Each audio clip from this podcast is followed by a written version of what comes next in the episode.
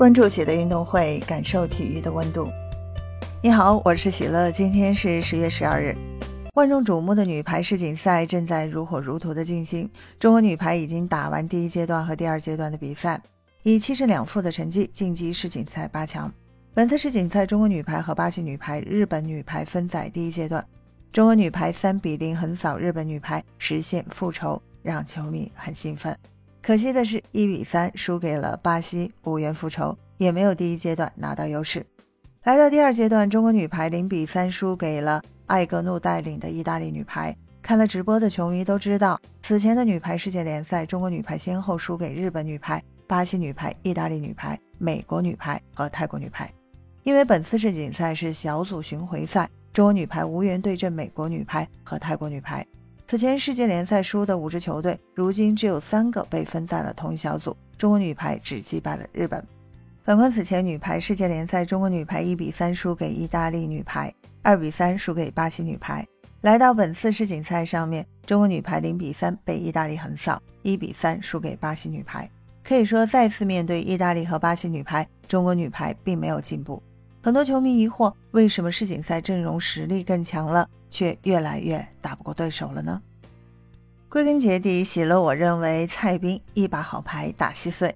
比如在用人和选人方面，此前女排世界联赛表现很差的金叶和王维怡，可以说已经被证明天赋不够，并且培养价值不高。世锦赛开打之前，很多球迷都认为他们应该离开国家队。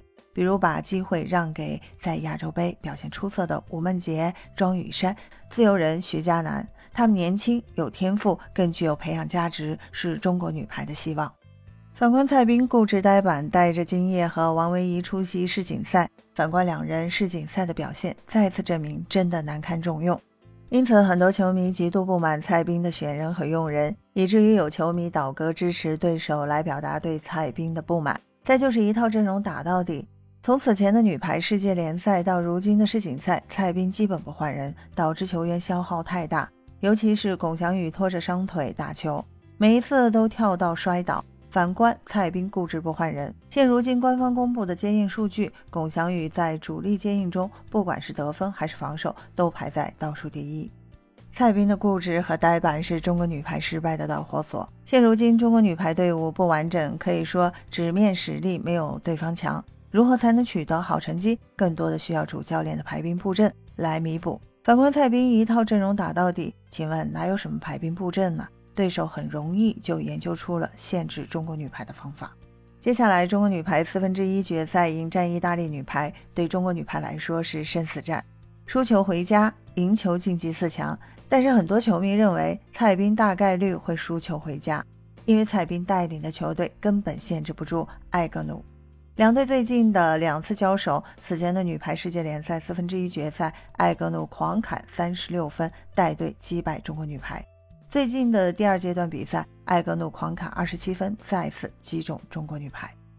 反观和艾格努年龄相仿的李盈莹，此前的女排世界联赛四分之一决赛拿到十四分输球，第二阶段对阵意大利女排只拿到了八分。李盈莹是中国女排的强点。蔡斌的一套阵容打到底，李盈莹太容易被对方研究透了，真的很难打出高水平的比赛。